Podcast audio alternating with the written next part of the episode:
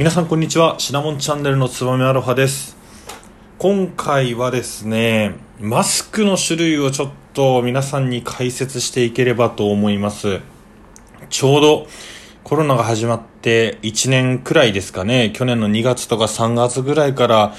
なんかこうそういった新型コロナっていうのを聞き出してそこから僕も一切マスクとかはつけなかったんですけれどもえー、それ以降ほぼ毎日のように外出するときはつけてます。で、実際にこのマスク、いろんな種類ありますけれども、まあよくですね、えー、不織布のマスク、あの紙のマスクがいいって言われたりするんですけれども、じゃあどんな、まあ素材であったりとか、あとは構造なのか、マスクってそもそもどういう役割なのかっていうのを、皆さんももちろん1年間コロナと付き合いながら生きてきてるんでですね、あのー、分かってると思うんですけれども、ちょっとお話ししていければなというふうに思います。マスクっていうのはですね、2つの大きな役目があります。まず、一つ目の役割をちょっとお話しすると、まずは相手に対して自分の飛沫を、まあ、与えないですね、まあ、蓋の役割があるんですね。まあ、咳とかくしゃみすると、こう、自分の唾とかですね、まあ、もしウイルスを持ってたウイルスが、まあ、相手に飛んでってしまう。もちろんですけど、マスクっていうのはこれを物理的にブロックするので、まあ、飛沫粒子がその先にあまり飛んでいかないということで、えー、このですね、飛沫が、えーそれぞれの素材のマスクによってどれくらい違うのかっていうのを、まあ、アメリカの大学が研究している、まあ、資料がありましてですね、これ実はあの、先週の金曜日に高校生新聞に載っている記事になるんですけれども、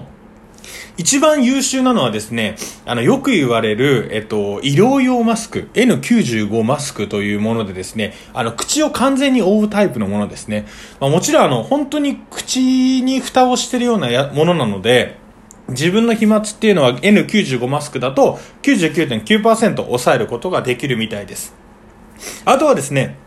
紙のマスクですね。お医者さんとかがつけてる、よく言われる不織布マスク、サージカルマスクって言われるものは99%。なので、この2つはですね、ほぼほぼ自分の飛沫を相手に飛ばさないことができる、まあ、マスクになってます。で、ついでですね、布のマスク、あの、手作りでよく作ってる方とかもいますよね。カラフルですごに、すごくいいと思うんですけれども、布のマスクであったりとか、あとはウレタンのマスク。ちょっとあの、なんていうんですかね、水着の、競泳水着のような素材あの、ツルツルした素材のものは80%の飛沫をブロックしているということで、まあ正直自分の飛沫を相手に浴びさせないっていうのであれば、えー、医療用マスクはもちろん優秀ですけれども、不織布、不織布マスクであったりとか、布マスクとかウレタンマスクに関しては、まあほぼ同じような結果が出たのかなというふうに思います。まあただですね、あのニットとか、あとバンダナ、ニットっては毛糸で覆ったマスクがあるみたいなんですけれども、こういったのはニットに関しては60%、バンダナとか50%、えー、飛沫粒子の、えー、防いでくれる効果が落ちてしまうみたいなので、ちょっとこれは差があるのかなというふうに思いますね。で、マスクの役割の二つ目なんですけれども、今度は外から入ってくるのを防止する、まあ縦の役割ですね。まあこれをですね、どれくらい防御してくれるのかというと、そもそもですね、縦の役割っていうのは、マスクが、まあ、顔全体を覆っていればの前提なので、一番大事なのはフィット感なんですね。なので、あの、N95 の、あのー、カパッとこう、うん、ちょっとアヒルというかですね、特殊部隊みたいなマスクに関しては、しっかりと隙間をなくすことができるので、これは飛沫に関してはほぼほぼ防ぐことができます。で、よくですね、あのー、不織布、紙のマスクでも、例えば5層構造とか、これはあの特殊な素材でウイルスのせん、えー、侵入をストップできますみたいな形で、えー、宣伝をしてるマスクもあるんですけれども、それはそもそも紙に入ってきたりとか、あとはまあ、面に当たった時にどれくらいウイルスをブロックできるかなので、まあ、鼻とで、鼻のあたりにですね、こうマスクとの隙間ができてしまったり、横の部分、あの、頬の部分ももちろんですね、こういった部分に、えー、隙間ができてしまうとですね、どうしても、どんなに優秀なマスクでも防ぎきれないっていうのはあるかと思います。僕も、一回、あの、その医療用の N95 マスクをつけてる方見たことあるんですけれども、やっぱりあれって呼吸すると苦しいんですよね。電車乗ってる時とかは、あんまりこう人と話すことがないので、えー、苦しさ感じないのかもしれないですけれども、それでもやっぱりちょっとこう隙間が出来てしまってたりすることって結構あったりするんですよね。なのでそういう風になってしまうと、どんなに優秀なマスクでもなかなかブロックすることができないのかなという風に思います。で、フィット感でやっぱり言うと、不織布のマスクとかも、まあしっかりとこう鼻とかに合わせて隙間を少なくすれば、十分予防効果あるみたいです。まあ、それに伴ってですね、やっぱり布マスクとか、あと、まあ、あの、水着の素材みたいなのできたマスクとかはですね、えー、少しこう、緩いので、えー、間ができてしまうので、ちょっとですね、自分が受けることに対する防御力っていうのは、もしかしたら少ないのかもしれないですね、ウレタンマスクとかもですね。なので、えー、まあ、マスクはですね、相手に、まあ、自分の飛沫を浴びさせないっていう目的で、まあ、皆さんが着用すればですね、基本的には問題がないのかなというふうに思います。まあ、あとはですね、まあ、愚痴になってしまうんですけれども、まあ、マスク警察、マスクをつけている、いないでですね、えー、例えばマスクつけなさいよっていうのももちろんあるかと思います。僕基本的に、あの、息が上がりやすい、タバコ吸ってるからかわかんないんですけど、あの、息が上がりやすいの歩いてる、外、屋根がないところ、に関しては、基本的にはマスク外してるんですよね。ただ皆さん結構、えー、街中でもほぼマスクつけてたりしますよね。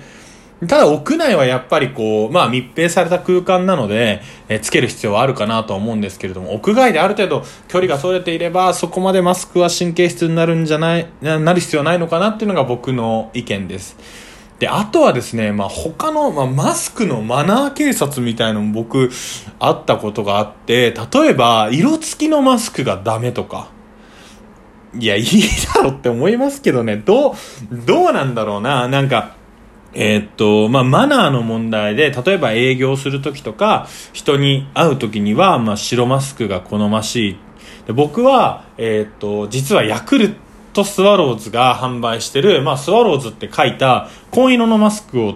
いつもしてるんですね。まあ、これはウレタンマスクなので、あの、そもそも肌の付け心地がいいっていうのと、ちょっと大きめに作ってあるので、あの、なんていうんですかね、こうこういう冬の期間とか顔が隠れて、こう非常にこう寒くなくていいんですね。でただ、まあ、営業の場ではそういった、まあ、えー、おしゃれはやめましょうじゃないですけれども、そういったのがあるかなというふうに思います。で、そもそもマスクっていうのはおしゃれの、まあ、アイテムじゃないことはもちろんなんですけれども、えー、つけなきゃいけないとされてるところで、じゃあそれの素材とかデザインとかって、そんなにみんな気にしますかね？僕はその営業に来た人がですね、黒マスクだろうが白マスクだろうが、その人が言った言葉を、えー、よく聞くようにしてるんでですね、マスクの種類とか、その人の身なりとかっていうのは、そんなに気にしてないです。あの、人間であれば僕は気にならないです。その人が馬とかですね、牛なら、あれ、この人大丈夫かなと思いますけど、